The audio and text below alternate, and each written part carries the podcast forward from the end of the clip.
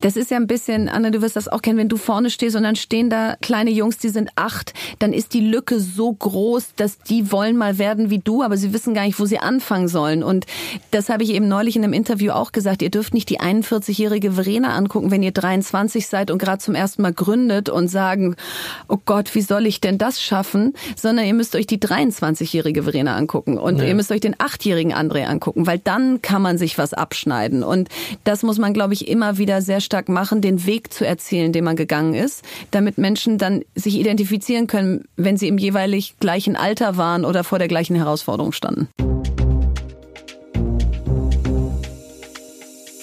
Nice and Steel Business. Der GQ-Podcast mit André Schürle und Christoph Eisenschink.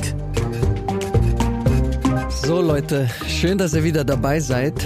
Ich hoffe, ihr konntet in den letzten Folgen genauso viel mitnehmen für euer Leben wie ich selbst. Ich fand die Reise bis jetzt unglaublich. Ähm, viele inspirierende Leute kennengelernt, viele Geschichten gehört, äh, wie man aus einem großen Scheitern wieder nach oben kommt.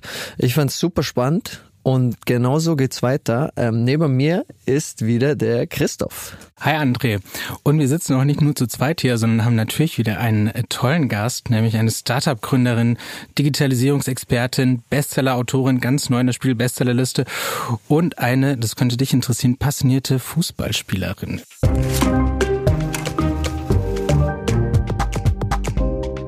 Heute zu Gast bei uns Verena Pauster.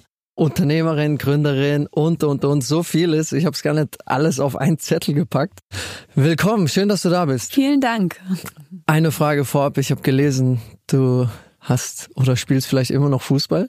Das Stehst stimmt. du als mal noch auf dem Bolzplatz oder das, irgendwas? Das stimmt. Und wenn ich das jetzt so in deinem Angesicht hier zugebe, dann hat das auch wirklich ein bisschen Hand und Fuß. Also äh, nee, ich habe wirklich seit ich fünf Jahre alt äh, bin gespielt und ja. heute ist das natürlich eher so, wenn meine Jungs ähm, Fußballturnier haben oder Elternturnier, dann spiele ich äh, mit den Vätern mit, weil da meistens nie eine Mutter dabei ist. Ja. Äh, und das macht einfach unglaublich viel Spaß, weil das ist so immer dieser Moment, wo du weißt, jetzt wirst du gerade so unterschätzt und das finde ich so cool. Du kommst auf den Platz und alle so, äh, was will die hier? Ja. Und dann kannst du es noch ein bisschen. Also das sind das sind gute Momente. Das glaube ich. Bei mir in der Jugend war auch immer ein Mädchen hat alle äh, Jugenddurchmannschaften mit uns durchlaufen und war immer wirklich top, top, top, eine der besten. Und dann irgendwann in der Jugend ist ja so, dass sie ja. Wege sich da trennen und dann ist sie in eine Mädchenmannschaft gegangen. Aber ähm, auf jeden Fall cool. Hast du einen Verein, den du supportest? Arminia Bielefeld, das kann man okay. in diesen Tagen auch besonders stolz sagen, ja, ja. weil erste Liga. Und äh, ich bin Bielefelderin und ja. ich, ich glaube, das ist so ein bisschen, wenn du damit groß geworden bist, äh, dann ist das einfach dein Verein. Das ist aber auch die meiste Zeit ist das eine absolute Achterbahn und jetzt gerade sind wir mal oben. Das ist ja die Alm, sagt man, ne? Genau, es die, heißt inzwischen Schüko Arena und aber so, aber es ist eigentlich die Alm. Ja, ja, mega. Ich fand ja in deinem Buch, über das wir natürlich auch noch sprechen werden, das Neuland, auch die Anekdote schön, du hast es gerade schon angerissen, so wie man unterschätzt wird bei so Elternturnieren, mhm. dass du gesagt hast, die denken sich dann, bringt die Kuchen mit und der Satz dann war der beste, auch zwar nicht selbst gebacken, aber ich will auch hier mitkicken. Absolut, weil, weil das natürlich äh, so ein bisschen mit diesen Stereotypen bricht. Du wirst als Mutter immer als erstes gefragt, können Sie noch was fürs Buffet mitbringen? Und als Vater, ähm, wir machen übrigens auch ein Turnier. Und dann eben mal das umzudrehen und zu sagen, ich kann gern noch ein paar Kekse im Supermarkt kaufen, aber ich würde eigentlich lieber mitkicken. Das, das ist dann natürlich irgendwie auch so ein bisschen damit spielen, dass es mal andersrum sein kann. Sehr schön. Wollen wir mal ein paar Schritte zurückgehen? Ähm, äh, ich habe dir schon äh, gesagt, du machst unglaublich viel, ähm, hast gegründet, ähm, bist äh, Investorin, hast viele Initiativen gegründet. Wie hat das alles bei dir angefangen? Wie bist du auf diesen Weg gekommen, wirklich als Unternehmerin? Ja, das ist eine gute Frage, weil ich so mit 27, da hatte ich schon ein paar Stationen durchlaufen, klassisch BWL studiert, bei der Münchner Rück ein Trainee-Programm gemacht, so eine Selbstständigkeit verprobt, die leider nicht so richtig geklappt hat. Und ich ich war so auf der Suche nach einer Industrie oder einem Bereich, wo ich dachte, mit dem kannst du so ein Leben lang mitwachsen. Der ist noch nicht fertig, da ist auch noch nicht alles schon immer so gewesen, sondern da kannst du vielleicht auch das mitformen und, und mitgestalten. Und dann war das so diese Digitalszene 2007, die war eben noch nicht so wie heute ein Ökosystem und etwas, wo äh, ganz viele Tausende von Menschen arbeiten wollten, sondern es waren wirklich noch so die Graswurzel, äh, die Graswurzel damals. Und es hat mich aber fasziniert, weil ich konnte mir damals noch nicht mal vorstellen, wie kommt eigentlich so ein Banner auf eine Website, was ist eigentlich äh, ein Klick, eine Klickrate, wie misst du die und so. Also es war für mich echt eine Blackbox. Und ich hatte so den Ehrgeiz zu sein, kann es nicht 27 sein und eigentlich schon ein Stück weit mit dieser digitalen Welt aufwachsen und keine Ahnung von ihr haben. Und dann habe ich mich eigentlich gezwungen, mit einem Job, den ich angenommen habe, mich damit mal zu beschäftigen. Und dann hat sich das irgendwie verselbstständigt. Dann fand ich das alles so spannend. Dann kamen mir so viele Geschäftsmodelle in den Sinn, die es noch nicht gab, weil es natürlich 2007 auch einfach wirklich noch nicht so viel gab. Ja. Und ähm, ja, und dann zu der Gründung 2012 ähm, hat eben geführt, dass ich dann schon sehr gut mich auskannte, wusste, hier kommt das mobile Internet, ein neues Device mit dem Tablet, kann man dafür jetzt nicht Apps entwickeln und so ging das so los. Okay. Aber du kommst ja eigentlich auch, Verena, aus einer Unternehmerfamilie, alteingesessen in Bielefeld, äh, Textilindustrie. Man würde sich ja vielleicht denken, da liegt es nahe, dass man da einsteigt, sich ein bisschen ins gemachte Nest sitzt. Warum, warum war das keine Option für dich? Genau, ich glaube, ein gemachtes Nest ist es gar nicht so unbedingt, weil die Textilindustrie, die ist halt jetzt kein sicherer Hafen, wo du da mal so reinschipperst und gemütlich anlegst und dann da so ein schönes Leben hast, sondern du musst da, glaube ich, schon sehr schlau die ganze Zeit immer wieder überlegen, was ist eigentlich die Zukunft der Textilindustrie, gerade in Deutschland. Ähm, die ist sehr technisch geworden, also es sind hauptsächlich Gewebe, die in der Luftfahrt oder der Automobilbranche eingesetzt werden, schusssichere Westenstoffe, also nicht so, was man sich so vorstellt, mhm. irgendwie Dekostoffe oder äh, Kissen. Genau, nee, das haben alles die Chinesen äh, sozusagen für sich beansprucht. Ähm, also insofern wäre das auf jeden Fall ein, ein sehr naheliegender Weg gewesen. Und ich glaube, ich hatte immer ich bin ganz eng mit meinen Eltern, ich bewundere sie sehr, aber ich wollte nicht ihr Leben nachleben. Ich mhm. hätte das Gefühl gehabt, wenn ich da reingehe, dann wohne ich in Bielefeld, wahrscheinlich in der gleichen Straße, wenn nicht, dann ein paar Straßen weiter, gehe in das Unternehmen und weiß eigentlich, wie die nächsten 30 Jahre ablaufen. Und ich möchte schon eigentlich immer gar nicht wissen, wie die nächsten drei ablaufen. So, und okay. deswegen hat mir das einfach Angst gemacht, weil ich dachte, dann bin ich ja eigentlich jetzt schon 60, wenn ich mit 30 mich entscheide, das zu machen. Und das ist sicherlich vielleicht Quatsch, aber ja. für mich ist das so. Ich möchte nicht wissen, wo ich heute in zehn Jahren stehe. Du hast dich ein bisschen dazu gezwungen zu, zu springen irgendwie, was einfach so in die Unsicherheit. Genau, und jetzt kann man sagen, es gibt unsicherere Sprünge, als aus einer Unternehmerfamilie zu kommen und zu sagen, ich übernehme nicht das Unternehmen, sondern gehe meinen eigenen Weg. Das ist ja erstmal das ganz normale Leben. Mhm. Ähm, aber ich glaube, wovon du dich schon frei machen musst, ist von der Erwartungshaltung deines Umfeldes, die einfach mal größer ist, wenn du eigentlich auch das Unternehmen übernehmen könntest, wenn du ähm, sehr stark unternehmerisch geprägt wurdest und alle irgendwo schon bewiesen haben, dass sie ihr Leben selbst in die Hand genommen haben. Und sich davon so loszueisen und vielleicht auch mal die Erwartung zu enttäuschen und auch mal nicht zu gefallen, das muss man als Unternehmerkind vielleicht ein bisschen länger lernen oder einen längeren Anlauf nehmen. Es gehört ja auch eine, sorry Christoph, es gehört ja auch ein gewisses Risiko ja trotzdem dann auch dazu. Also mhm. auch, Mut, dann, äh, ich meine, zu seiner Familie zu gehen, du, ich will da nicht dabei sein, ich will mein eigenes Ding machen, ich will, wie du sagst, mein Leben selbst in die Hand nehmen, alles erfahren. Da gehört auch schon äh, Mut dazu. Total, vor allen Dingen, weil du ihn, weil du sie ja nicht vor den Kopf stoßen willst. Es ja. sind ja nicht Menschen, die du nicht magst oder von denen du dich bewusst absetzen willst, sondern das ist dein Inner Circle. Ja. Und denen sagst du, ich möchte hier nicht wohnen, ich möchte das nicht übernehmen. Und ähm, ich glaube, das gilt vielleicht für viele, aber für mich besonders, ich bin eher ein Mensch, der gerne Harmonie hat, der gerne mit anderen Dinge macht und nicht gegen andere. Ja. Und, und in dem Moment bist du natürlich erstmal die, die so ihren eigenen Kopf, ihren eigenen Weg, kann dir dann auch als Egoismus ausgelegt werden oder so. Ja, wie hat die Familie reagiert? War das, war das eher einfach dann auch der, der Prozess oder? War ist ein langer Prozess gewesen. Also es ist ja nicht, dass man dann mit 28 gefragt wird, dann sagt man nein und dann ist es gut, sondern das ist ja ein Übergabeprozess, der geht ja jahrelang, dass ja. man sich auch an das Unternehmen gewöhnt oder auch da ein bisschen einarbeitet also wir haben immer wieder drüber gesprochen und final habe ich dann jetzt eigentlich vor zwei, drei Jahren die Entscheidung getroffen, als es auch darum ging, jetzt, jetzt geht die Generation meines Vaters aus der operativen Verantwortung raus. Ja. Jetzt käme meine Generation rein und mache ich es jetzt oder mache ich es nicht. Und ähm, das war jetzt auch nicht alleine meine Entscheidung, da entscheiden ja viele in der Familie mit. Ja. Aber wir alle haben dann einfach uns in die Augen geguckt und gesagt, es ist gut, wie es ist. Du gehst deinen Weg, wir sind alle zusammen im Beirat und ein externer Geschäftsführer wird das sehr gut machen. Okay. Du hast gesprochen von auch, du hast gegründet dann und auch was in den Sand gesetzt. Ich, ich finde es immer ganz spannend, auch darüber zu sprechen, weil oftmals spricht man über die Erfolge, was alles gut gelaufen ist. Aber oftmals, und das hatten wir auch in den Gästen davor, oder auch bei mir ist es so, oftmals ist es so, dass davor eine ganze Spanne oder eine Gründung oder was weiß ich kommt, das weniger gut gelaufen ist. Wie war das bei dir da? Ich finde es genau richtig, was du sagst, weil gerade als Fußballer oder letzte Woche habe ich Andrea Petrovic zugehört beim Tennis, die sagt, wir verlieren am meisten von allen Sportlern, ja. weil wir ja nur dann gewinnen, wenn wir das ganze Turnier gewinnen. Ja. Und es ist ja jedes Mal wieder eine Knockout-Runde, wenn wir äh, sozusagen in die nächste Runde Klar. kommen. Und dieses eingewebte Verlieren oder Scheitern, das gibt's so in der Wirtschaft nicht, weil das dann immer gleich ein Riesenmakel ist. Ja, wenn du im Fußball ein Spiel verlierst, das finden auch alle nicht toll, aber das ist irgendwo klar, dass das passiert. Ja. Dass du aber ein Unternehmen insolvent äh, gehen lässt oder in Sand setzt, das, da gibt's jetzt wenige, die da applaudieren oder sagen, macht nicht, steh wieder auf, gründe neu.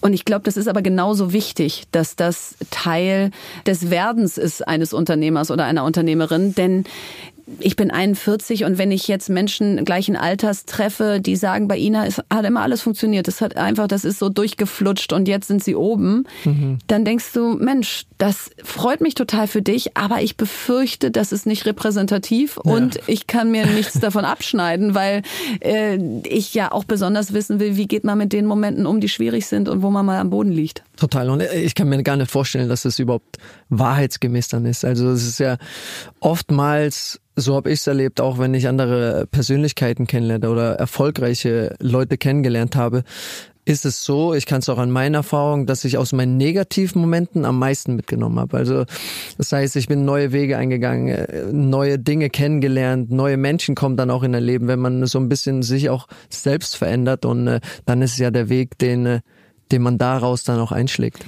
Total und bis heute ist, ähm, gerade heute hatte ich wieder so ein Mittagessen, ich suche aktiv die Gespräche, wo ich weiß, da wird mir jemand sagen, wo stehst du jetzt? Und jetzt lass mal überlegen, wo springst du noch zu kurz?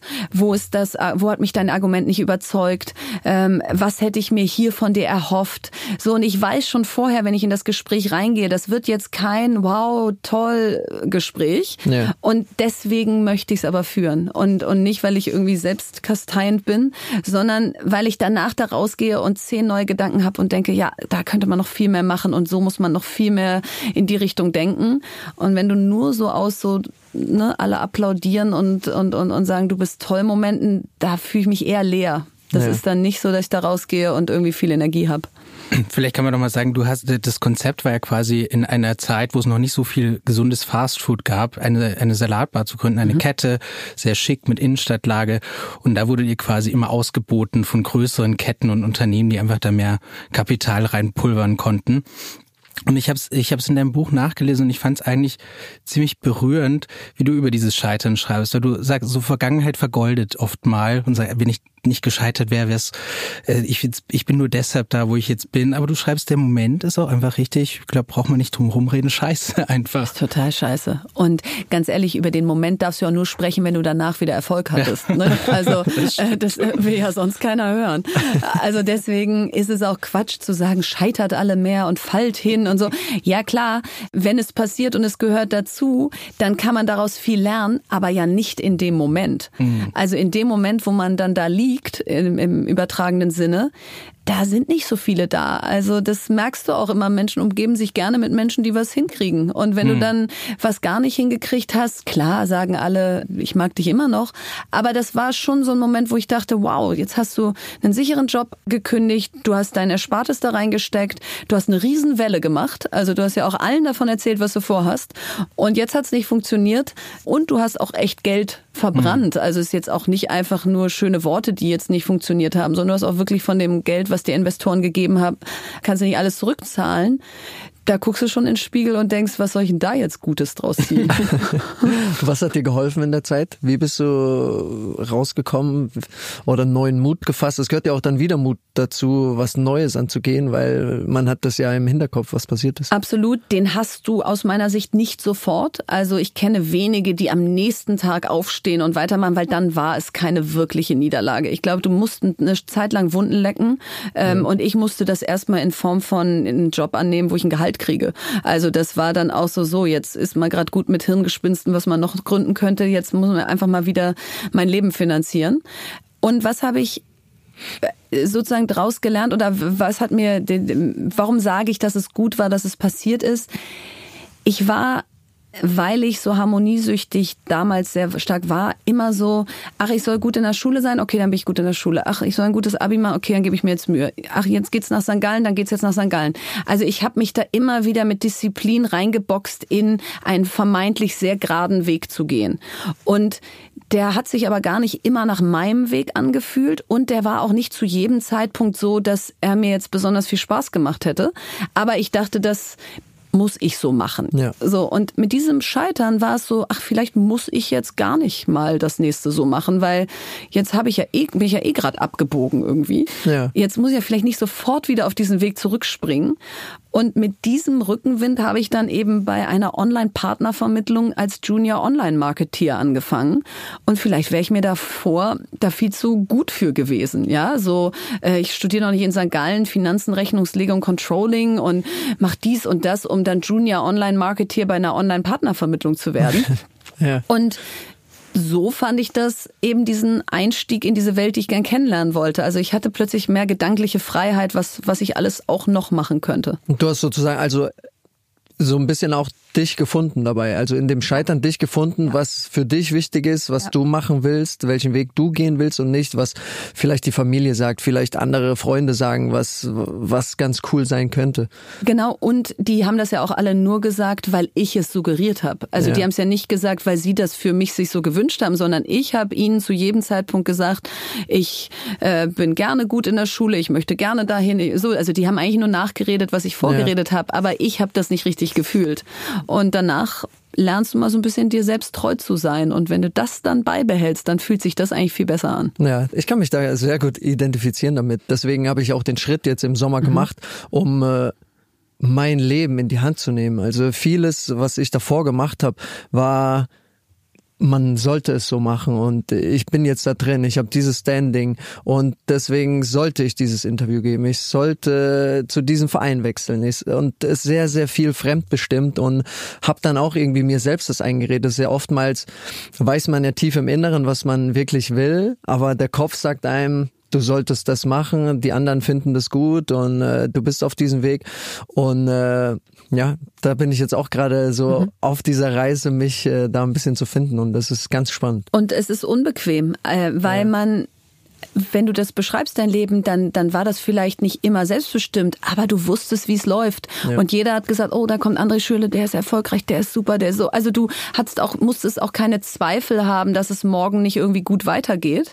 Und als ich jetzt letzten, äh, ja, Ende letzten Jahres meine beiden Unternehmen verlassen habe als Geschäftsführerin und Gesellschafterin, die ich ab 2012 und 2016 aufgebaut hatte, da war wieder dieser Moment bin ich eigentlich noch irgendwer, wenn ich nicht Verena von Fox Sheep bin oder Verena von den Haber Digitalwerkstätten?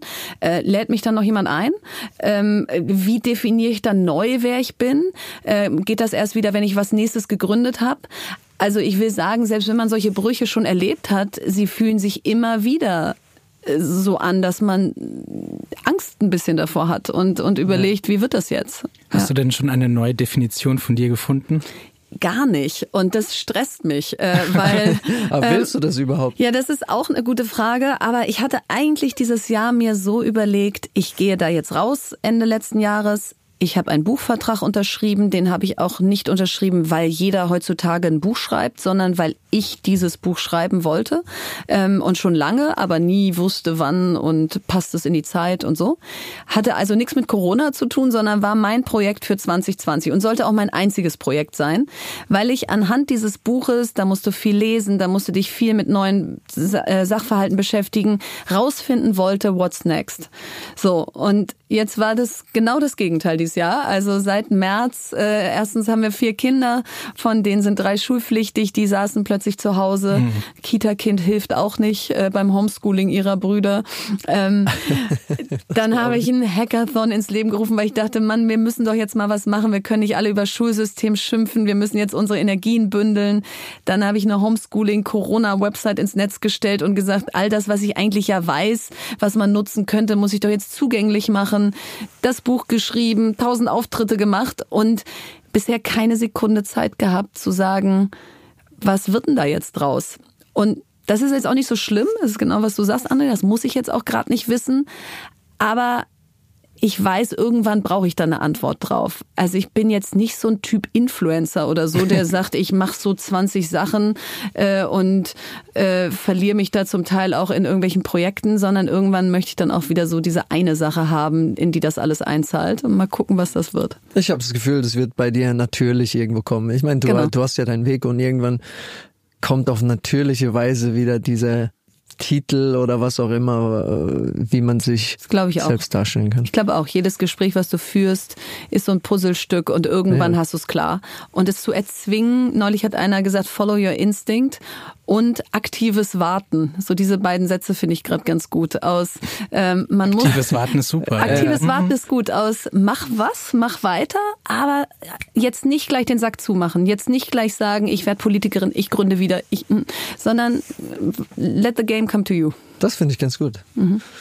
Aktives ja. Warten. Aktives Warten, ja. Vielleicht sehe ich mich da auch. Ja, genau. ja. Werbung ja, André, wir werden diese Woche ja unterstützt von Google Pixel. Die sind nämlich mit drei neuen Google Phones am Start und die heißen, jetzt wird es ein bisschen zahlenlastig, Pixel 4a, Pixel 4a mit 5G und Pixel 5 und die haben mega Features. Mega spannend, finde ich ganz cool. Erzähl mal, was sie so drauf haben. Also was für mich besonders toll ist, der Akku. Der hält nämlich einfach ewig. Ich bin doch jetzt so viel unterwegs, wenn wir den Podcast hier in Berlin aufnehmen. Ich wohne nämlich im schönen München und selbst wenn ich im Zug, im IC sitze und Serien streame oder was auch immer, dann passt sich der Akku an mein Verhalten an, fährt andere Apps runter und läuft und läuft und läuft dann. Das ist bei uns im Haushalt auf jeden Fall auch super wichtig, dass der Akku hält und hält und hält. Und äh, was gibt's noch so Spannendes? Also was ich noch toll finde, ist die Kamera auf jeden Fall. Die hat nämlich Nachtsicht und Porträtmodus. Also wenn du Selfies abends schießen willst, dann bist du mit einem Google Phone gut beraten. Und der ganze Spaß ist auch gar nicht mal so teuer. Die kosten rund 340 Euro. Das Pixel 4 gibt's schon ab 340 Euro.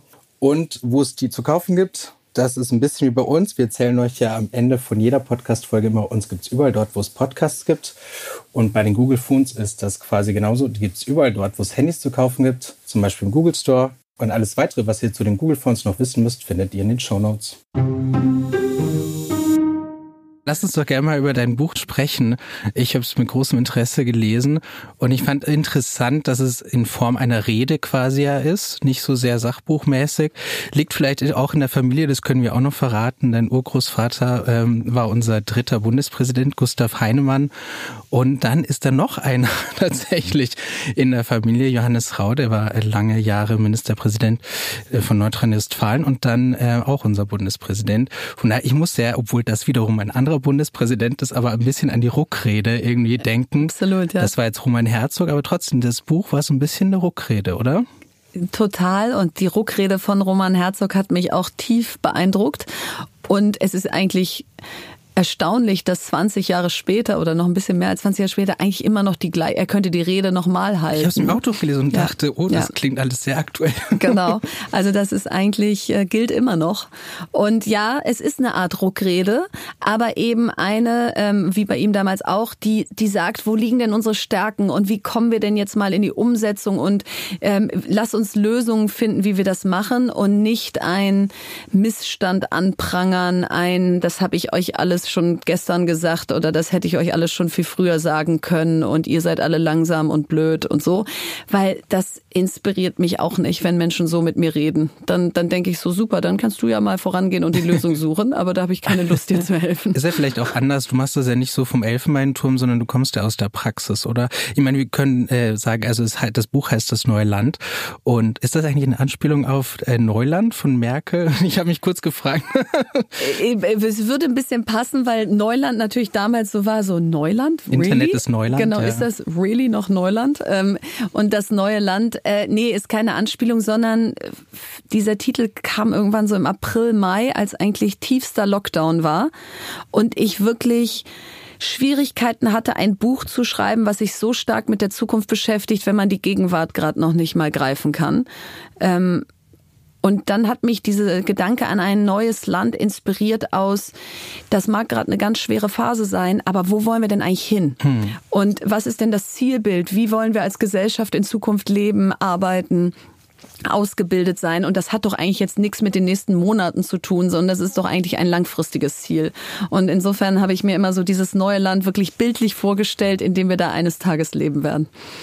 Du sprichst ja auch viel von äh, digitaler Schulung für Kinder und hast vier Kinder, wie du auch genau, gesagt hast. Genau, ich habe drei und einen Stiefsohn, genau. Zusammen haben wir vier. Zusammen mhm. vier und wir hatten Frank Thelen auch hier in, äh, im Podcast und er hat gesagt, Deutschland hängt da hinterher, dass mhm. wir hier zu komfortabel sind. Wir, eigentlich läuft ja alles gut und mhm. deswegen so ein bisschen einschlafen. Genau, ich glaube, an den Schulen kann man das nochmal anders äh, sichtbar machen.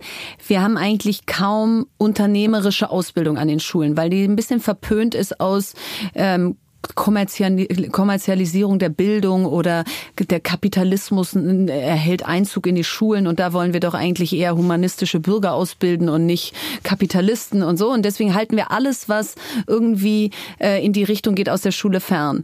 Und wenn man sich dann aber anguckt, dass Gründen eigentlich die demokratischste Form von Wohlstandserarbeiten ist, nämlich wenn jemand eine gute Idee hat, dann sollte er in der Lage sein, Geld dafür zu kriegen, Investoren zu finden, Mentoren zu bekommen, in ein Netzwerk äh, reinzukommen. Wenn das aber nicht in der Schule angelegt wird, dieses Wissen über, was braucht man eigentlich, um ein Unternehmen zu gründen, wer kann mir helfen, welche Banken gibt es, welche Fördermittel? Und, und, und, dann werden ja nur die gründen, die entweder an der WHU studiert haben oder an den entsprechenden Unis, wo, wo schon viele Gründer hervorgegangen sind, oder die Eltern haben, die ihnen das irgendwie beibringen.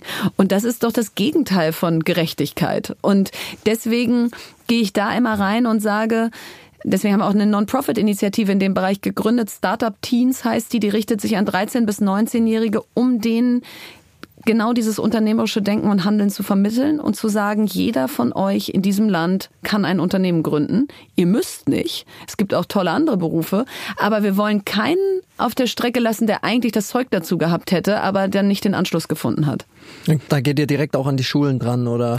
Das haben wir uns sehr gut überlegt. Das haben schon viele Initiativen vor uns gemacht. Und das Problem da ist, du musst erstens mal jemanden erreichen. Also ja. ich weiß nicht, ob du mal versucht hast, eine Schule zu erreichen. Da, da kannst du im Sekretariat anrufen oder eine ja. E-Mail schreiben, hoffen, dass irgendwann jemand antwortet. Und dann brauchst du ja Lehrer oder Lehrerinnen, die sagen, ich nehme das Thema mit in meinen Unterricht. Der ist aber pickepacke voll, weil das Curriculum einfach völlig schon ausgelastet, äh, also der Tag ist schon ausgelastet mit dem Curriculum. Da kannst du also nicht mal eben solche Projekte auch noch einweben. Und es hängt eben wieder sehr stark vom Lehrer und Lehrerin ab, ob es überhaupt stattfindet. Und deswegen ja. haben wir gesagt, nee, wir gehen über YouTube, TikTok, Instagram, äh, wir gehen über die sozialen Netze, wo die Jugendlichen sind und vor allen Dingen auch die Jugendlichen, also YouTube und so, die einfach konsumieren bisher und jetzt konsumieren die dann plötzlich von Influencern, denen sie folgen, neue Inhalte. Und deswegen haben wir bewusst Influencer angesprochen, die Stars bei den Jugendlichen sind und gesagt, wärt ihr bereit, mit uns mehr unternehmerische Inhalte zu senden und mehr Aufklärung zu leisten? Und da gibt's die Jungs von Simple Club, Diana zur Löwen, ähm, also wahnsinnig viele, die große Netzwerke in dem Bereich haben, die dann angefangen haben, neuen Content zu senden. Okay, und wie, kann, wie könnte man sowas revolutionieren, auch, äh, auch in der Schule? Ich meine, meine, du hast gesagt, es ist unglaublich schwer, da irgendwie was in Bewegung zu bekommen. Ich merke es bei mir jetzt äh, oder bei uns zu Hause. Wir haben eine Tochter, sie ist noch weit weg von der Schule, anderthalb. Und trotzdem machen wir uns schon irgendwie Sorge, was irgendwann mal kommen wird, mit in die Schule gehen, weil für mich ist immer fast schon die, die schlimmste Vorstellung, dass mein Kind so diesen Weg geht, äh, einfach so stur in der Schule da sitzt, äh, eigentlich unglücklich ist, nichts äh, mitbekommt, wofür sie vielleicht brennt. Wie kann man sowas mhm. wirklich revolutionieren? Also das ist ja unglaublich schwierig, weil es so eingesessen ist. Genau, und da gibt es zwei tolle Sachen. In der Schule gibt es ein revolutionäres Konzept, das nennt sich Friday, also wie, der freie Tag.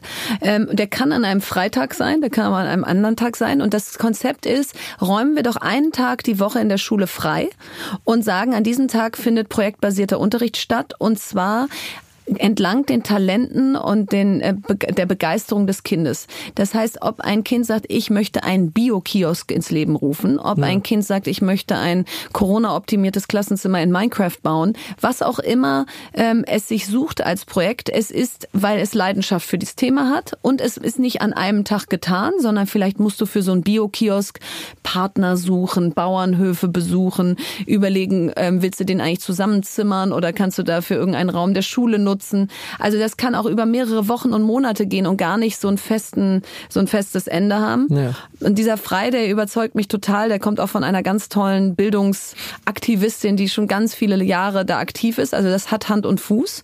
Und zu Hause kannst du das in eine Art Zukunftsstunde übersetzen. Und das kannst du auch dann wirklich schon mit deiner Tochter ab drei Jahre machen, dass man sagt, als Familie sitzt man einmal die Woche eine Stunde zusammen und legt etwas in die Mitte des Tisches, womit man sich sonst nicht gemeinsam beschäftigt. Also ein Programmierprogramm, ein Roboter, ein Animationsfilm erstellen, äh, ein E-Book über Fußball, was auch immer. Ja. Und das macht man mit seinen Kindern gemeinsam und seiner Frau oder seinem Mann. Und alle, wie man Brettspiel zusammenspielt, verbringen eine Stunde mit der Zukunft, weil es dann eben dazu führt, dass wir die digitalen Geräte nicht so als Einsamkeitsgeräte nutzen, aus jeder sitzt vor seinem Gerät, konsumiert irgendwas und redet nicht miteinander, sondern wir beschäftigen uns zusammen mit dieser Digitalisierung und der Zukunft. Und das finde ich eigentlich einen schönen Weg, um das so in die Mitte der Familie zu bringen und nicht immer nur so zu so einem Streitthema werden zu lassen. Ich finde es spannend, diese Praxisorientiertheit, weil ich glaube, es gab mal so einen viralen Tweet von, von einer, ich weiß nicht, Studentin, die äh, geschrieben hat, ich kann eine Gedichtanalyse irgendwie über Rilke schreiben. Ich kann es nicht exakt zitieren, aber keine äh, Steuererklärung. Steuererklärung mhm. glaubt, genau das war's. Und ohne jetzt irgendwie Rilke da dissen zu wollen, das ist ja vielleicht auch ganz schön, aber wie, mir geht's oft mal selber so, man muss sich nach der Schule eigentlich relativ raufschaffen, was man so Anführungszeichen echten Leben braucht. Bei mir fängt es jetzt gerade an. Ja, ja, ja, Weil meine ganze Karriere hatte ich irgendwelche Leute, die alles für mich gemacht haben und jetzt fange ich an, so meinen Weg zu gehen. Aber klar, in der, in der Schule bekommt man halt von den, von the real deal, real life so, ja, wenig, wenig mit. Und das ist genau der Punkt. Ich habe das jetzt in Corona-Zeiten viel beobachtet und an einem ganz konkreten Beispiel kann man das, was du gerade sagst, festmachen. Mein Sohn musste Herr von Ribbeck von Ribbeck im, auf, äh, im Haveland auswendig lernen. Und weil Corona war, hat er das natürlich zu Hause auswendig gelernt und konnte es nicht live seinem Lehrer vortragen. Und es hätten eh nicht 28 Kinder alle live vorgetragen, sondern vielleicht hätten zwei vorgetragen und alle 26 anderen hätten das Gedicht morgen wieder vergessen. Puh, ich war so, nicht dran. Puh, ich war nicht dran, konnte es eh nicht. So, und so war die Aufgabe, ein Video zu erstellen, ähm, wo man dieses Gedicht aufsagt, es mit ähm, Musik zu hinterlegen, Hintergrund zu erstellen, vielleicht irgendeine Staffage, also eine Birne in die Hand zu nehmen, Strohhut auf den Kopf, was auch immer. Das war den Kindern freigestellt. Und mit welcher Akribie er dieses Gedicht gelernt hat und er ist sonst nicht im Verdacht, da the extra mile zu gehen. Ähm, und ich könnte ihn jetzt nachts wecken und sagen, Herr von Ribbeck auf Ribbeck und er wird loslegen, weil es eben sein Projekt war und mhm. weil er ähm, sich so ganzheitlich damit beschäftigt hat. Und, und das ist, glaube ich, was, ähm, wir müssen Digitalisierung einweben in den Unterricht und nicht sagen, so jetzt, wie früher bei uns, ist ist IT-Unterricht, jetzt machen wir eine Stunde Nullen und Einsen und jetzt machen wir wieder Mathe, sondern dass sie einfach natürlicher digitale Geräte und Recherche und, und Medienkompetenz lernen, während sie Dinge tun. Weil das ist das, was du dann im Beruf und im echten Leben brauchst. Da ist es ja auch nicht in Silos ja. unterteilt. Medienkompetenz ist auch ein gutes Stichwort. Ich glaube, das sieht man ja aktuell, dass da, dass es da oft mal sehr mangelt. Irgendwie ist noch ein bisschen Social Media ist natürlich, ich habe ich hab neulich was Interessantes gelesen und früher Investor in Facebook sagt, es ist ungefähr wie die Chemieindustrie aus den 50er Jahren, völlig unreguliert, darf äh, sozusagen das Gift in die Gesellschaft pumpen. Ähm, und das, da stehen wir so ein bisschen am Anfang, dass wir da umdenken müssen. Wie machst du das mit deinen Kindern? Also wir haben neulich, äh, also dann erzähle ich gleich, wie wir sagen, wir haben neulich zusammen das Social Dilemma geguckt und ja. das kann ich wirklich allen empfehlen, die Kinder ab zehn Jahre, ich glaube, dann passt es. Äh, früher bringt es jetzt nicht so viel. Ähm, das mit denen gemeinsam zu gucken um danach zu sagen, äh, wir we're all in this together. Jetzt lass uns mal an den Tisch setzen und sagen, jetzt haben wir gerade diesen Film geguckt, was machen wir jetzt hier alle anders? Und wir haben jetzt zum Beispiel alle, ich war da schon ein bisschen Vorreiter, äh, unsere ähm, Notifikationen ausgestellt. Also es mhm. gibt jetzt einfach keine mehr, du hast eine WhatsApp oder gar kommt sie in deinem Sperrbildschirm schon oder so oder macht auch noch Ping oder irgendwie sowas. Sondern das haben wir jetzt einfach als Familie entschieden, es gibt keine Notifications mehr. Mein Mann hat dann auch gleich seine SMS Notification aus Versehen mit ausgestellt, so dass der einfach erst am Ende des Tages merkt, dass ihm jemand morgens um acht gesagt hat, kannst du mich mal reinlassen oder so. Also das war ein bisschen überambitioniert, aber so von all diesen ganzen Apps, die man hat, die einem permanent irgendwas mitteilen wollen. So, und wie machen wir es zu Hause? Es gibt klare Regeln für den Konsum. Also wenn Sie eben Ihre Games spielen wollen, auf YouTube was gucken wollen und so, dann gibt's dafür die Regel, dass Sie das dreimal, also der Zehnjährige dreimal die Woche eine Stunde darf und am Wochenende jeweils eine Stunde am Samstag und Sonntag. Und wenn er Kreativzeit möchte, wenn er sagt, möchte ein E-Book über Basketball machen, weil er ein großer Basketball-Fan ist ähm, und da seine ganzen Spieler reinpastet und äh, recherchiert, wie viel Körbe die geworfen haben und so, mhm dann darf er das, ohne dass ich das mit irgendeinem Zeitstempel versehe. Weil ich da denke, wenn er ein Album basteln würde, würde ich ja auch nicht nach einer Stunde sagen, hörst du jetzt auf? ja, also und und deswegen da ihm auch das Gefühl zu geben, das finde ich genauso cool, wie wenn du ein Album basteln würdest, ähm, ist eine ganz gute Differenzierung. Ja, das ist immer das Ding. Ich, ich sitze manchmal in der U-Bahn und habe da entweder New York Times oder Spiegel und denke mir, Gott, für jemanden, der da von außen draufsteht, denkt doch, so ein junger Kerl, der schaut nur auf sein blödes Handy und spielt irgendwas. Ich meine, man kann die Sachen auch sinnvoll einfach nutzen. Es ist es ist ein Tool und ich glaube, es ist so ein bisschen threading the needle wie man, ähm, wie man halt sinnvoll einfach mit, mit all den Technologien umgeht.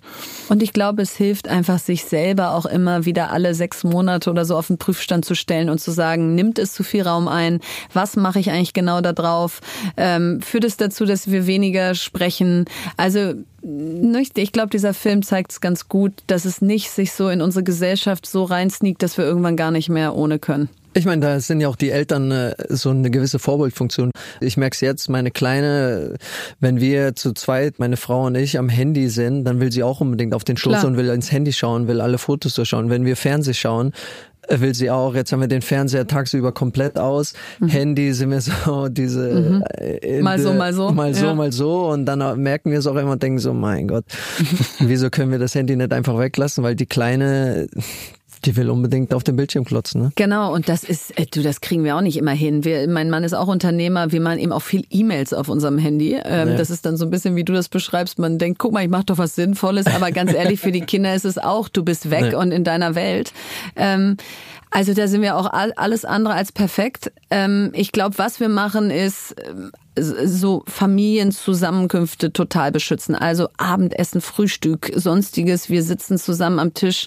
Da, da darf jetzt keiner von uns ein Gerät in der Hand haben. Und auch ja. wenn wir dann da sitzen und dann klingelt eins, dann muss es aber auch schon wirklich so wichtig sein, dass man aufsteht und dran geht. Ähm, sonst kriegt man irgendwie von allen anderen äh, bisschen Shit. Also ja, wir erziehen uns da, glaube ich, alle gegenseitig. Die Kinder sagen auch häufig, jetzt leg's doch mal weg. Ähm, ja, die Kinder sagen ja, ja, das. Ja, ja, das ist echt gut. Auch die Kleine, die ist drei, ähm, gerade wenn die deine Aufmerksamkeit will und merkt, sie kriegt sie nicht, dann sagt sie auch, jetzt leg das Handy weg. So, und das ist, das ist gut.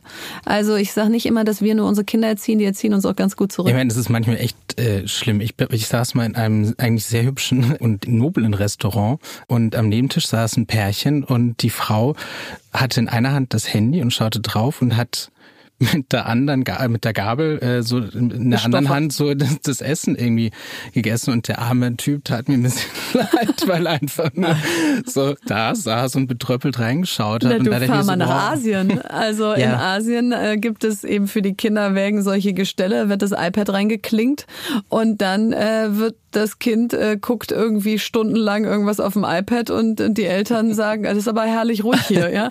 Also das, äh, das sind das, da, da müssen wir als Kultur und als Gesellschaft unsere Antworten finden und die können nicht sein ungesteuerter Konsum und dann auch noch von hauptsächlich außereuropäischen Plattformen. Da muss uns noch was Besseres einfallen. Ich glaube, äh, urteilen sollte man da trotzdem, weil ich, ich merke es jetzt. Na, manchmal, ich urteile auch nicht. Also bin selber nicht besser. Ja, genau. Ja. Das, äh, wir ertappen uns auch manchmal. Wir, dann sitzen wir im Restaurant und die Kleine will dies und das und Ja. sieht das Handy, will unbedingt. Dann äh, entscheidest du dich. Mhm. Willst du hier den Terz haben? Willst du hier, dass ein Geschrei losgeht? Mhm. Oder gibst du der Kleine fünf Minuten das Handy und sie kann ein paar Fotos anschauen? Also deswegen, ja. es Pick ist- your battles. Genau, pick your battles and wisely. In dem Buch geht es ja auch nicht, das ist ja nicht nur über Digitalisierung das Buch. Also es ist sehr viel breiter aufgestellt und das Thema Gleichberechtigung. Es ist so lustig. Ich habe mir bei der Vorbereitung kurz überlegt, so was könnte man denn fragen und es kommt einem seltsamerweise natürlich Du bist jetzt die erste Frau, die wir zu Gast haben und denken mir so, ah, wie macht ihr das eigentlich mit Beruf und Familie? Und ich habe mich so ertappt gefühlt selber, weil ich mir gedacht habe, das fällt dir also jetzt bin ich, denke ich mal, doch ein einigermaßen gebildeter, einigermaßen aufgeklärter Mann und in diese Frage poppt dir in den Kopf und denke ich mir selber so böser Journalist. Irgendwie das, das Ist ja völlig in sein. Ordnung. Ich, ich finde die Frage total berechtigt, weil diese Frage stellen sich einfach auch gerade viele junge Frauen, wie kriegt man das zusammen hin? Ich fänd's nur so schön, wenn eben junge Väter oder Väter das genauso gefragt Genau, würden. ja. Und, und auch gar nicht nur, äh, damit die das auch mal beantworten müssen, sondern mein Mann zum Beispiel sagt, das ist unfair, wenn ich abends irgendwo hingehe und das alles organisiert habe, dir vorher Bescheid gesagt habe, kannst du bei den Kindern sein und so, dann möchte ich auch mal gefragt werden, wie haben Sie das gemacht heute Abend, dass Ja. Sie hier sein können? Weil das ja sonst auch suggerieren würde, Sie sind ja wahrscheinlich nie abends bei Ihren Kindern. Und er ist ein super präsenter Vater und du kriegst ja auch wenig Wertschätzung. Also du musst auch schon sagen, als Frau kriegst du schon auch viel mehr Wertschätzung, was du alles organisierst rund um die Kinder, weil man es dem Mann gar nicht zutraut, dass er da auch irgendwie mitmacht. Also es geht in beide Richtungen. Ja. Aber ich finde die Frage deshalb wichtig, weil es wird wenig drüber geredet, wie man es wirklich hinkriegt, sondern die meisten sagen, ja, wir sind halt gut organisiert und so. Und dann denkst du, okay, was heißt denn das? Und in meinem Fall heißt das einfach, ich war alleinerziehend mit meinen jetzt großen Jungs. Damals waren sie mini klein, als die eins und drei waren und Vollzeit berufstätig. Und dann kannst du fast dein Gehalt minus Miete und Lebenshaltungskosten an eine Nanny geben, wenn du das hinkriegen willst. Weil wenn das Kind krank ist, kannst du ja nicht auch immer nicht da sein. Und wenn mal ein Meeting länger geht, dann ist vielleicht die Kita schon zu. Also du brauchst dann einfach extra Hilfe und die muss auch ziemlich flexibel sein. Und in der Zeit ist es dann für viele die Frage, naja, arbeite ich jetzt nicht eigentlich gerade nur für die Kinderbetreuung? Und das tust du vielleicht, aber du bleibst im Spiel. Also wenn du wirklich gerne arbeitest und gerne deinen Weg da gehst, dann kannst du ja nicht da drei Jahre Pause machen und hoffen, dass danach alle wieder Lust auf dich haben, sondern musst du am Ball bleiben. Und das mag dann zwischenzeitlich den Preis haben, dass du eigentlich wenig von deinem Gehalt übrig hast, nachdem du die Kinderbetreuung bezahlt hast.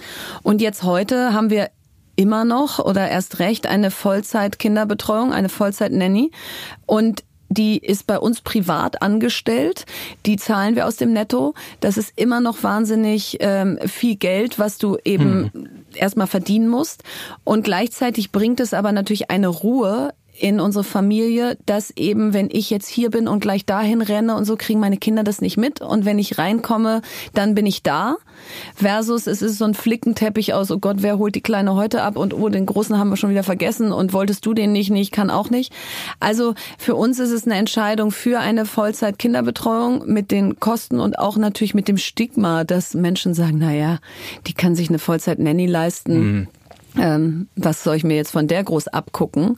Aber ich glaube, es ist wichtig, dass wir über die ver- verschiedenen Modelle sprechen. Was ist ein Au-pair? Was ist eine Vollzeit-Nanny? Wie mache ich es ganz ohne? Weil dann kann jeder sich das suchen, was am besten zu ihm passt. Und so ist es so ein bisschen so eine Blackbox, dass man nicht so richtig weiß, wie machen das eigentlich Frauen, die sehr viel arbeiten und trotzdem gerne Zeit mit ihren Kindern haben. Werbung. Wir werden diese Woche unterstützt von Michelin Winterreifen. André, hast du schon Winterreifen aufgezogen? Ich habe noch keine drauf, nein. Ja, wird jetzt dann höchste Zeit. Michelin ist nämlich der Winterreifenhersteller, der von den geschätzten Kollegen der Autobild zum Hersteller des Jahres gewählt wurde. Und die Reifen, die es dort gibt, ist der Michelin Pilot Alpine 5. Der bietet High Performance für den Winter, ist der Testsieger für PS-starke Fahrzeuge, bietet beste Leistung und optimale Kontrolle, selbst bei wenig Restprofil und ist außerdem super langlebig. Gibt es übrigens auch für SUVs. Und den Alpine 6, der ist ideal für 15 bis 17 Zoll Reifen, bietet ebenfalls hervorragende Sicherheit, selbst bei wenig Restprofil und hat eine exzellente Langlebigkeit. Finde ich super. Sicherheit geht vor. Manchmal denkt man ja drüber nach, nichts drauf zu ziehen, aber man weiß nie, was kommt. Deswegen, äh, wenn euch das interessiert, schaut euch mal die Seite an, michelin.de, checkt die Winterreifen und dann auf geht's, draufschnallen. Was müssen wir überhaupt machen, damit Frauen, ich meine, die Zahlen sind ja immer noch erschreckend. Also wir haben immer noch keine DAX-Vorständin. Wir hatten kurzzeitig eine Co-Vorständin bei SAP, Jennifer Morgan. Aber auch insgesamt, die Zahlen sind ja wahnsinnig niedrig, auch bei Startups, wo man sich denkt, das wäre jetzt so eine junge, aufstrebende, gleichberechtigte Szene. Erstmal, was sind die Gründe dafür und was können wir dagegen tun? Also, also wir haben natürlich ganz viel DAX-Vorstände. Du meintest DAX-Vorstandsvorsitzende. Ja, also, genau, genau, ja. genau. Ähm, also ganz so schwarz ist es nicht. Nee, aber das sind Ähm, auch 14 Prozent oder 15 sowas. Genau, ja, ich, ja. und noch weniger, glaube ich. Ähm, das ist, das ist eine große Frage und die wird natürlich gerade im Moment sehr groß diskutiert, dass man immer gesagt hat, Mensch, die Frauen gehen schon ihren Weg und das wird schon klappen. Und jetzt lesen wir seit Jahren die immer gleichen Studien, die einfach stillstehen. In der Startup-Szene gibt es 15 Prozent Gründerinnen, in der Konzernszene gibt es 13 Prozent Frauen ganz oben, beim Mittelstand sind es, glaube ich, 6 Prozent. Und es verändert sich einfach nicht. Und jetzt gibt es gerade eine große Initiative von Janina Kugel, der Ex-Vorständin von Siemens und Simone Menne, äh, der ehemaligen CFO von der Lufthansa, Maria Furtwängler, also Frauen, die es wirklich weit gebracht haben, die sagen, es reicht, wir brauchen jetzt die Quote. Und das ist für viele Frauen, inklusive mir selber, gar nicht so einfach, weil wir weil natürlich keiner eine Quote will. Also auch die, die das gerade sehr stark treiben, sagen ja nicht, juhu, wir haben eine Lösung, es ist die Quote, sondern das sagen sie ja, weil sie sagen, sonst ändert sich ja nichts. Und das muss ich immer mehr jetzt unterschreiben, je älter ich werde, dass in Konzernen offensichtlich es ohne nicht geht. Und in dem Moment, wo es 30 Prozent Aufsichtsratsquote ähm, in den Aufsichtsräten gab, gibt es jetzt 30 Prozent Frauen und die gehen ihren Weg. Und ich habe noch von keiner Geschichte gehört, dass da irgendeine nicht gut genug gewesen wäre. Also ich glaube, das ist jetzt der nächste Schritt, den wir gehen müssen. Und ich würde gerne eine Übergangsquote machen. Sagen, es gibt jetzt für fünf Jahre eine Quote in allen Bereichen. Kann man auch mal in den Fußball reingehen, ja. Also da ist ja nun auch auf weiter Flur irgendwie nichts äh, weiblich. Ja. Ähm, Ja, also jetzt in den, in den Managementstrukturen. Ähm, und sagen, fünf Jahre gibt's das jetzt und dann schaffen wir es wieder ab oder stellen es wieder zur Disposition auf den Prüfstand, damit man nicht für immer sagt, wir müssen Frauen helfen, sondern dass sie jetzt einmal reinkommen, dann werden sie zeigen, dass sie da äh, sozusagen ein Mehrwert sind und dann werden sie hoffentlich da nie wieder gehen. Das ist ja auch äh, kein, wahrscheinlich dann auch so ein bisschen Schneeballeffekt. Also wenn wenn man die die Frauen in den obersten Positionen hat, das ist ja auch wie so eine Vorbildfunktion. Also wenn du mal so eine. Quote hast und dann hast du auch junge Frauen, junge Mädchen, die sich daran orientieren, die auch so werden wollen. Es ist so, äh, da gibt's ja diesen schönen Satz, if you can see it, you can be it. Ja. Ähm, und das habe ich mal ganz hautnah erlebt, als wir einen Workshop mit ähm, Susanna Randall gemacht haben. Die wird eventuell die erste Frau sein, die nächstes Jahr zur äh, ISS fliegt als Astronautin. Und die war schwanger zu dem Zeitpunkt, als wir den Workshop gemacht haben. Und es waren nur Mädchen, äh, junge Mädchen zwischen acht und zwölf Jahren. Und die haben wir vorher gefragt, was sie werden wollen, bevor Susanna in den Raum kam. Und es war alles dabei, von Tierärztin über Friseurin, Reiterin und so weiter. Und dann kam Susanna und wir machen den Workshop und danach haben 80 Prozent gesagt, sie wollen Astronautin werden. Und bis dahin hatte ich, ich war 39, noch nie eine Astronautin gesehen.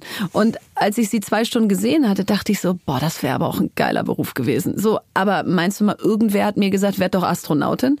Also deswegen glaube ich, brauchen wir Bilder von Frauen in Jobs, in denen es noch viel zu wenige gibt, damit junge Frauen sagen, das ist mein Weg, da will ich auch hin. Ja, und auch Eltern. Ich, also jetzt, ich gehe jetzt wieder auf Ja. meine Kleine. Also ich will auch, dass meine Tochter ähm, die Alles Fantasie hat, alles werden zu können, was sie will. Ich fand es auch interessant, das hast du auch geschrieben in das Neuland, dass bei jungen Mädchen oftmal, ist es dann oft mit 13 tatsächlich auch schon zu spät, dass die sich für so Tech-Themen und sowas interessieren. Du hast also die Haber Digitalwerkstatt, da konnten ja Kinder, oder kannst du kurz erklären, Mhm. was das war, weil da waren wir auch noch gar nicht. Genau.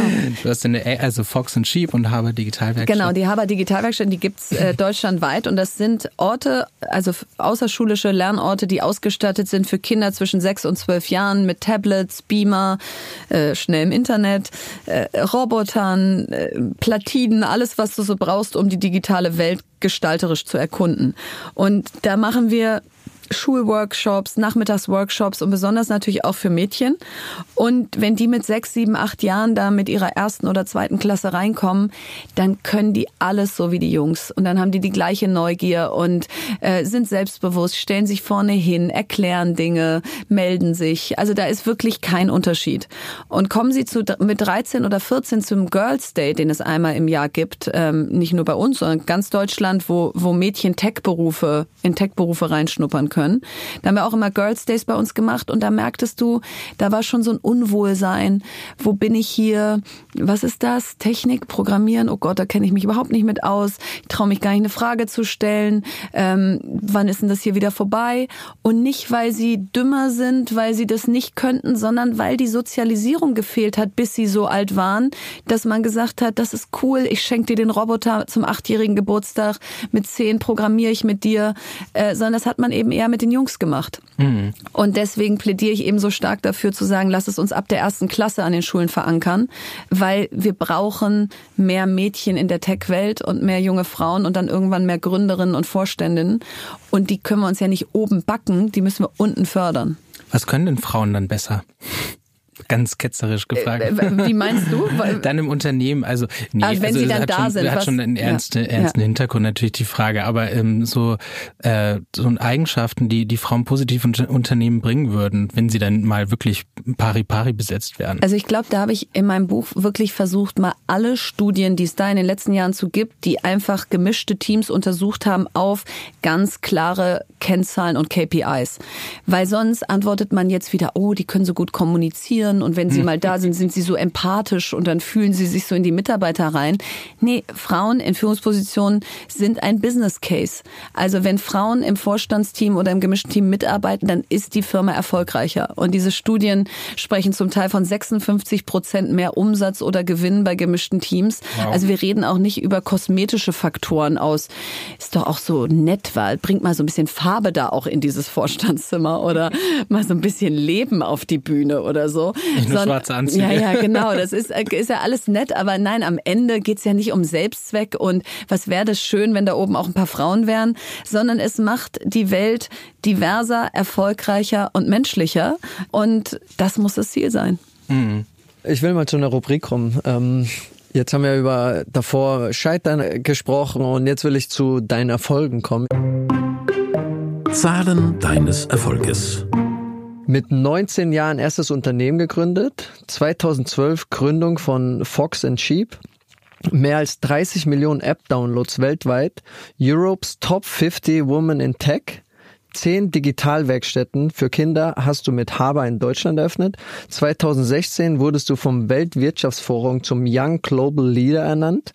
Zwei erfolgreiche Exits in 2019. 2020 wird dein Buch Das neue Land zum Spiegel-Bestseller und beim Deutschen Wirtschaftsbuchpreis als Unternehmerbuch des Jahres ausgezeichnet. 50 Prozent hältst du zusammen mit Miriam Meckel und Lea Steinacker an der gerade neu gegründeten Ada Learning GmbH und du hast vier Kinder. Wie kann man an Zahlen deinen Erfolg festmachen? Wie würdest du deinen Erfolg beschreiben?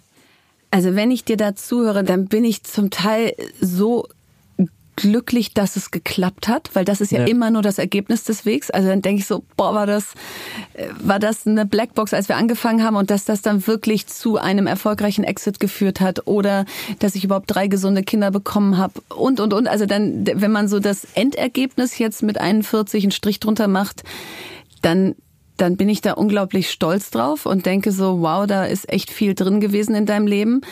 Und gleichzeitig zeigen diese Auflistung der Zahlen nicht das echte Leben. Also deswegen tue ich mich eben auch schwer ja. mit ähm, damit zu sagen, ja, das bin ich. Guck, äh, könnt ihr ja. jetzt äh, mal äh, euch auch mal eine, könnt ihr mal eine Schippe drauflegen oder so, weil es es ist nicht so planbar, wie es da klingt. Und ich glaube, das Einzige, was ich sagen kann, was, was, was ich aktiv dazu beigetragen habe, ist, ich habe immer wieder den nächsten Kampf aufgenommen, bin immer wieder in die nächste Unsicherheit gesprungen. Auch dieses Jahr, ich hätte einfach mal meine Ruhe haben können und dann habe ich wieder nächtelang diese Website programmiert. Ich, ich bin ein Hardworker, ähm, also das ist mir auch nicht zugeflogen. Du wirst das auch nicht alles, weil irgendwer dich nett findet, sondern weil du da auch wirklich in Vorleistung gegangen bist. Also insofern, ähm, ja, ich bin stolz auf und trotzdem weiß ich, was für eine Kraftanstrengung und auch was für traurige und schwere Momente dahinter standen und die muss man eigentlich fairerweise mitlaufen lassen, weil sonst klingt es mir zu sehr nach so einem Postergirl.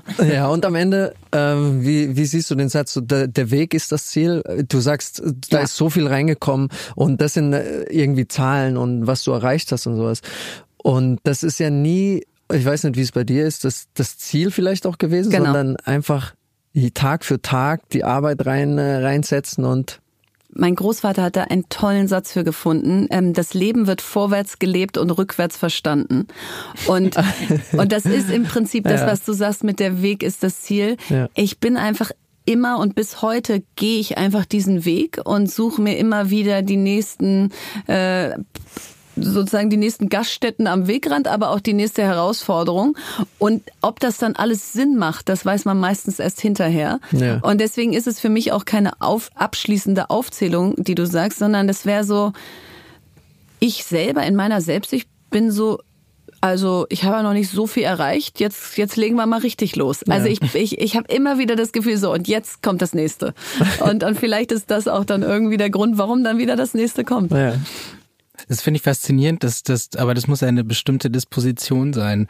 Also, dass man einfach immer diesen Drang hat, weiterzumachen. Ist das in die Wiege gelegt? Ich frage mich immer, wo das herkommt, wenn wir total, hier Unternehmer haben. Total anstrengend auch. Mein Mann äh, äh, grinst auch immer, wenn ich dann irgendwie so halb platt in der Ecke liege und sage, oh, es ist alles so viel. Und er so, aber du weißt, äh, wer schuld daran ist, richtig? Also du suchst es dir ja auch immer wieder. Ja. Und es ist, äh, es ist anstrengend und manchmal denke ich auch so, Mann, warum buchst du nicht einfach mal dir mehr äh, ein Wellness-Hotel hier und da? Aber ich glaube, du sagst es richtig. Es ist eine Disposition, es ist eine Veranlagung und irgendwie habe ich so Angst davor, dass das Leben irgendwann fertig ist und nicht genug drin war. Also deswegen, ähm, ja, daher kommt das wahrscheinlich. Was bedeuten die eigentlich? Das, das habe ich mich gefragt, wie ich das gehört habe. Was bedeuten hier so Auszeichnungen, auch so in so eine Liste aufgenommen zu werden? Ist das wichtig für dich?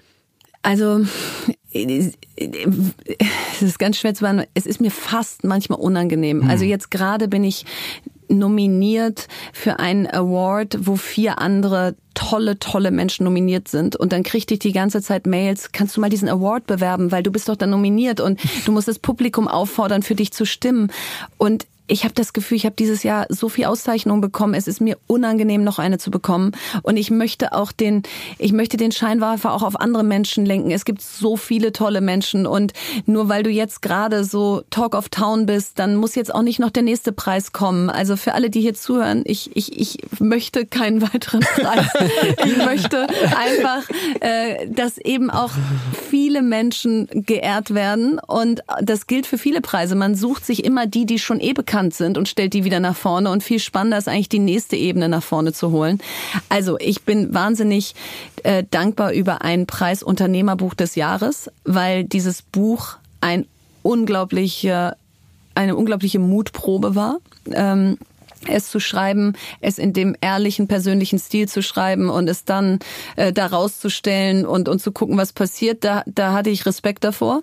Und wenn dann so eine Jury aus Buchmesse Frankfurt und Goldman Sachs und Handelsblatt sagt, das ist das Unternehmerbuch des Jahres, dann, dann halte ich einmal inne und denke, wow, ja, also das, das kann ich gar nicht glauben, dass ich das geschafft habe.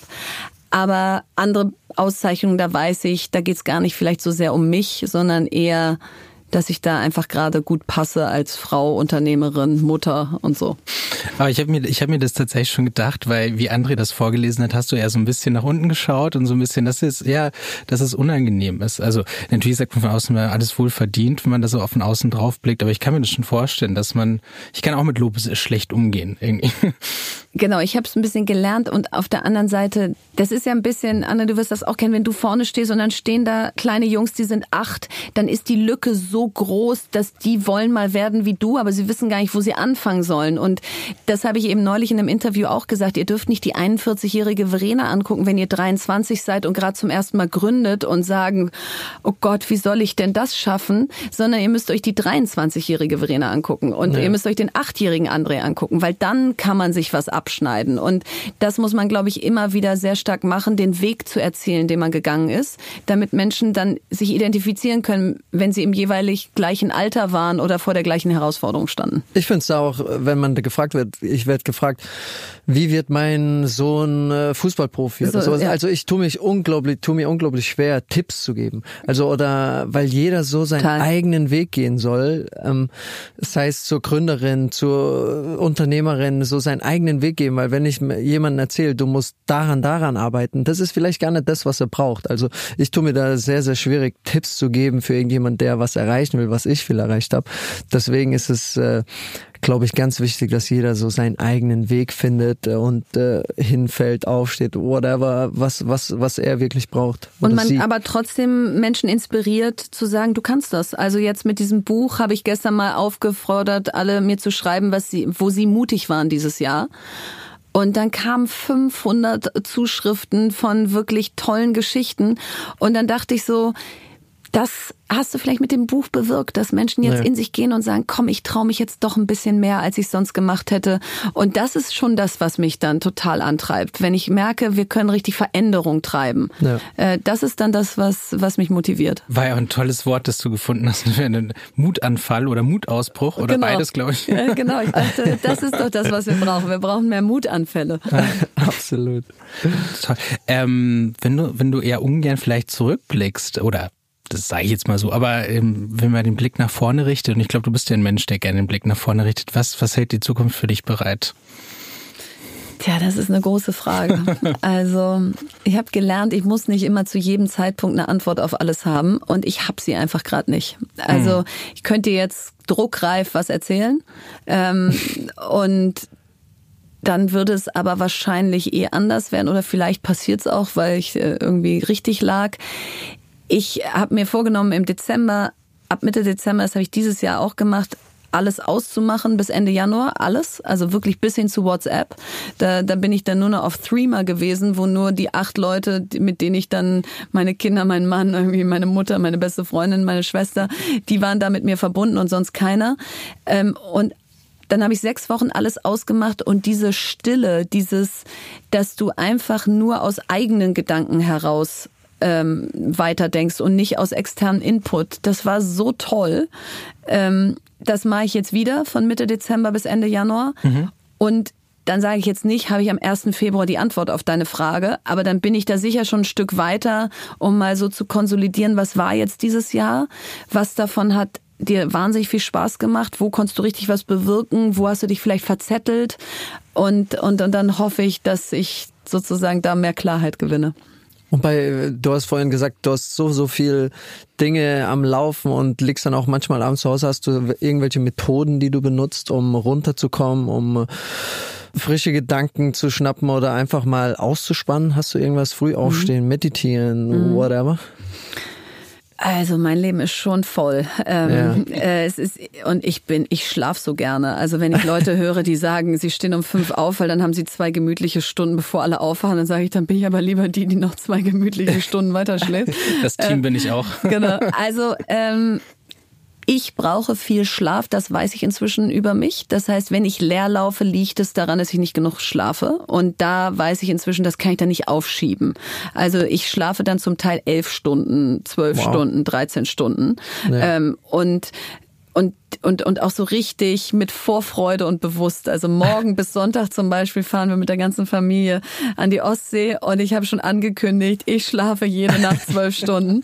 Und äh, alle wissen das auch über mich, dass das äh, so mein Allerschönstes ist. Also das ist jetzt kein Lifehack, sondern es ist einfach nur, dass ich selber weiß, das ist der eine kritische Punkt, den darf ich nicht vernachlässigen. Ähm, und dann habe ich einen ganz coolen Hack bei meinen E-Mails. Ich kann nur abschalten, wenn ich das Gefühl habe, dass nichts mehr offen ist. Und deswegen gibt es ein Plugin für, für Gmail, das heißt Boomerang.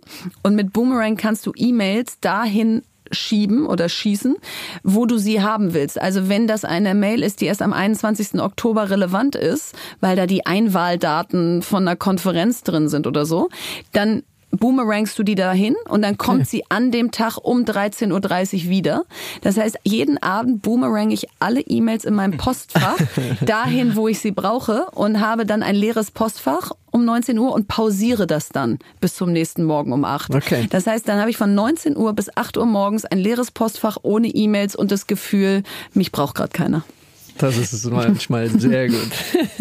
Ich komme jetzt äh, darauf, also dass, dass du noch keine Antwort auf die Frage hast, was die Zukunft bereitet. Das ist würdig und recht, ähm, aber wir haben ein paar Fragen, auf die jetzt Antworten kommen müssen.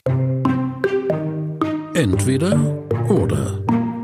Schnelle Antworten sind gefragt, sozusagen eine Quickfire Round. Welchen Job würdest du lieber übernehmen? Den von Dorothee Bär oder den von Anja Kalicek? Anja Karliczek. In eine Partei einsteigen oder eine eigene gründen? In eine einsteigen. Die ist jetzt ein bisschen fies. Wer hat mehr Ahnung vom Gründen, dein Mann oder du? Mein Mann. Warum? Das müssen wir jetzt schon wissen. Weil er ein wahnsinnig tolles Startup aufgebaut hat mit mehr Mitarbeitern, Venture Capital und Erfolg, als ich das bisher gemacht habe. Okay, sehr ehrlich auf jeden Fall. Du als Business Angel, Direktinvestment oder Fonds? Direktinvestment. Dein Abend, äh, die Kinder ins Bett bringen oder zum Networking-Dinner? Die Kinder ins Bett bringen. Beim nächsten Kind, Elternzeit oder Aufsichtsratmandat? Ich würde so gerne noch ein Kind haben und mein Mann würde sagen, auf keinen Fall. Also insofern, ähm, Spielt keine Rolle. Ist die Es- Frage, was mir Arbeit macht, ein Aufsichtsratsmandat. ich, also ich bin Kind. absolut für ein Kind. Ähm, aber dann würde ich, äh, habe ich beim letzten auch gemacht, Elternzeit. Das ist so eine geile Zeit, diese ersten sechs Monate, die kriegt man nie wieder, die würde ich unbedingt wieder nehmen. Äh, das perfekte Team, Frauenpower pur oder gemischt? Gemischt. Deine Position auf dem Fußballfeld, Angriff oder Verteidigung? Angriff. So richtiger Torjäger. Ja, total. Sehr gut. Äh, deine Zukunft, Wirtschaft oder Non-Profit? Zum Beispiel wieder bei der Zukunft, es tut mir leid. Wirtschaft. Was ist wichtiger für Gründer, Intelligenz oder Passion? Passion. Meditation vor dem Meeting oder ein Mescal danach? Misskal danach. Zoom in Jogginghose oder FaceTime im Park? Zoom in Jogging, Jogginghose. Äh, schneller Lunch, Käsestulle oder eine Pokeball?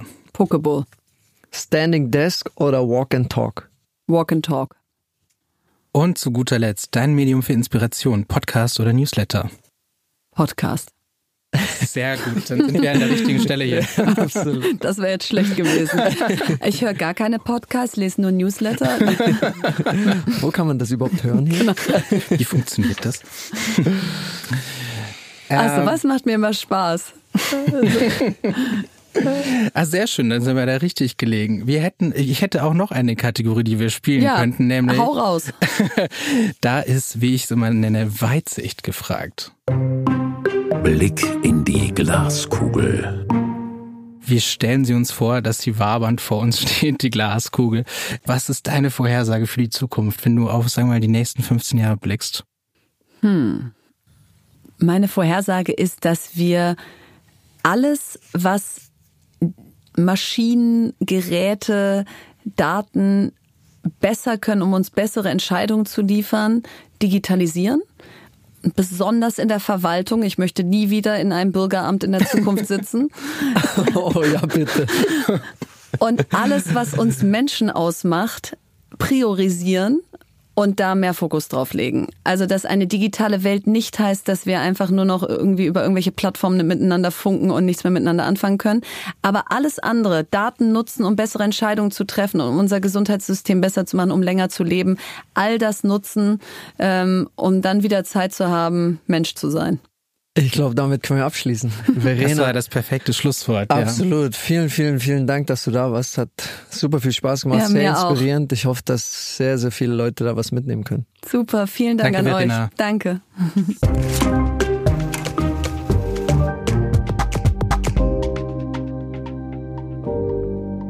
Christoph, ich fand's unglaublich. Also mir hat's super viel Spaß gemacht, ähm, ihren äh, Verenas Weg zu sehen, wie sie dahin gekommen ist, wo sie jetzt ist, wie sie sich vielleicht sieht, auch wenn sie da noch äh, sehr zurückhaltend war. Aber einfach zu sehen, eine Powerfrau zu sehen, die so viele Dinge am Laufen hat und trotzdem hier sitzt und mit so einer Energie spricht, ich, ich fand es faszinierend. Eine wahnsinnig äh, spannende Persönlichkeit, faszinierende Persönlichkeit. Äh, ich fand es auch ein total offenes, ehrliches Gespräch. So ein kleiner ähm, Seelenstriptease ein bisschen. Ähm, ich ich fand es ganz toll und ich glaube, man kann sich wahnsinnig viel mitnehmen von und abschauen von jemandem, der da keinen Höhenflug hat, sondern seine Karriere realistisch einschätzt und äh, einfach sein Ding macht. Total. Und viele praktische Tipps für zu Hause. Ich fand es äh, ziemlich cool, so äh, eine Stunde hinsetzen, äh, über ein Thema mit der Familie sprechen, äh, das vielleicht noch keiner wirklich kennt, sich darüber informieren, den kind, Kids was anderes beibringen, als sie in der Schule vielleicht lernen und äh, ja, ja Technik cool. weder verteufeln noch irgendwie nur Lobpreisen irgendwie, sondern Total. ein sinnvoller Umgang damit. Das habe ich mir auf jeden Fall auch mitgenommen. Absolut. So, André, zum Schluss von der Sendung ist ja immer Zeit für die kleine Lebensweisheit von deinem Life-Coach aus Dubai. Mein Life-Coach aus Dubai hat gesagt... Und da interessiert mich natürlich, was hat er denn gesagt? Christoph, es ist für dich ganz wichtig. Wir haben schon in anderen Folgen darüber gesprochen. Es ist ein sehr praktischer Tipp und ganz einfach umzusetzen ist, kalte Bäder, kalte Duschen.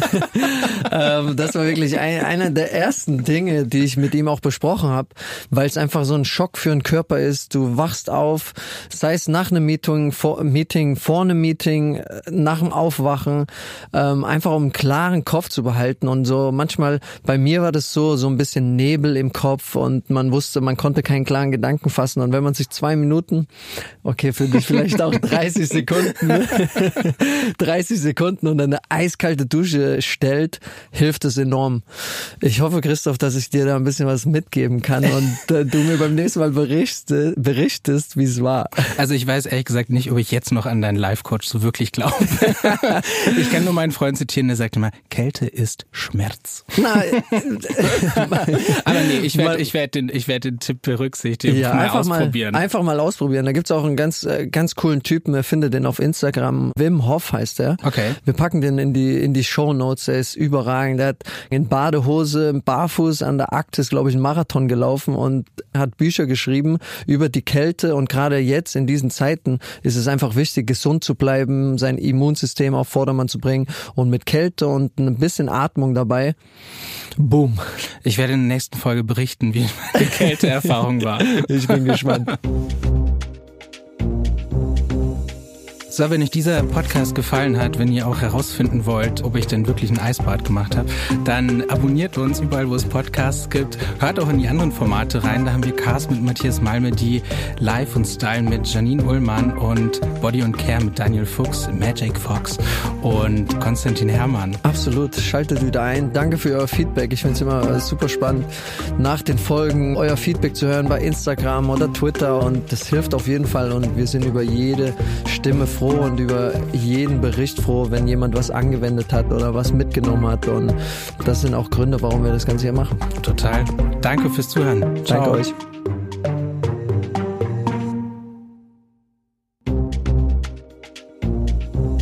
Das war Nice am Stil Business. Der GQ-Podcast mit André Schürle und Christoph Eisenschink. Mehr Themen rund um Karriere, Performance und Leadership findet ihr auch auf gq.de in unserem neuen GQ Business Hub. Die GQ gibt es auch als Heft zu kaufen. Überall da, wo es Zeitschriften gibt. GQ Nice am Stil Business ist eine Podcast-Produktion von GQ und Studio Bummens in Zusammenarbeit mit André Schürle. Redaktion und Produktion Konstantin Herrmann, Christoph Eisenschink, Laura Pohl und Wiebke Holtermann. Ton und Schnitt Mia Becker und Henk Heuer. Neue Episoden jeden zweiten Dienstag überall, wo es Podcasts gibt.